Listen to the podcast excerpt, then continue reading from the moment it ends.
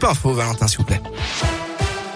Et c'est parti pour les vacances de la Toussaint. Bonne nouvelle sur les routes. Bison futé voit vert dans les deux sens aujourd'hui et demain. En revanche, attention, si vous prenez le train, des travaux sont prévus ce week-end en gare de Tarare. Conséquence sur l'axe Lyon-Roanne, des cars de substitution seront mis en place. Et sur l'axe Clermont-Lyon, les trains assureront seulement la liaison Clermont-Roanne. Ensuite, les cars prendront le relais.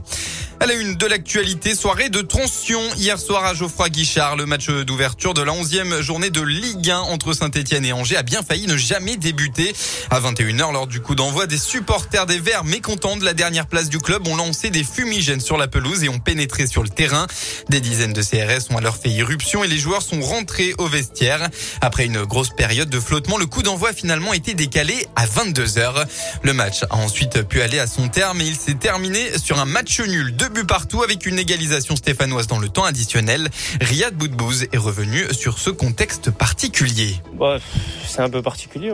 Personnellement, j'ai jamais vécu. Après, après, c'est des choses qui arrivent. Il y a de la frustration de notre part, de la part du public. Faut, faut aussi comprendre. C'est des gens qui sont, qui sont énervés, qui veulent voir le club plus haut. Et, voilà, nous, les joueurs, on comprend aussi cette situation et il faut savoir s'adapter. Voilà, c'est légitime. C'est, un club qui a toujours joué très haut en Ligue 1 et, qui veut se maintenir et qui aujourd'hui est, en danger. Donc, faut comprendre ses supporters.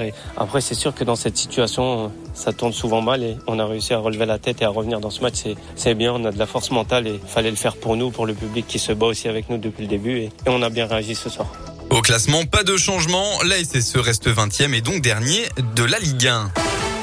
Un drame en Haute-Loire hier. Un sexagénaire a mortellement été renversé à Brioude. Ça s'est passé vers 15h40. La victime a été heurtée par un véhicule alors qu'il circulait en fauteuil roulant.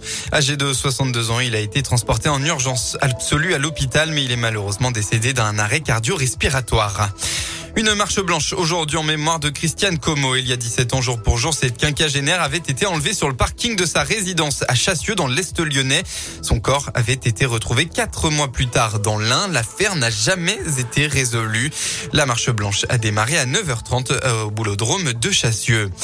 À Clermont-Ferrand, mardi dernier, le pilote du scooter a tenté d'échapper à la police alors qu'il faisait un wheeling sur les voies du tramway. Déjà condamné à 19 reprises, il a été jugé hier en comparution immédiate. Il devra purger une peine de 5 mois de prison, une peine qu'il effectuera sous forme d'une détention à domicile.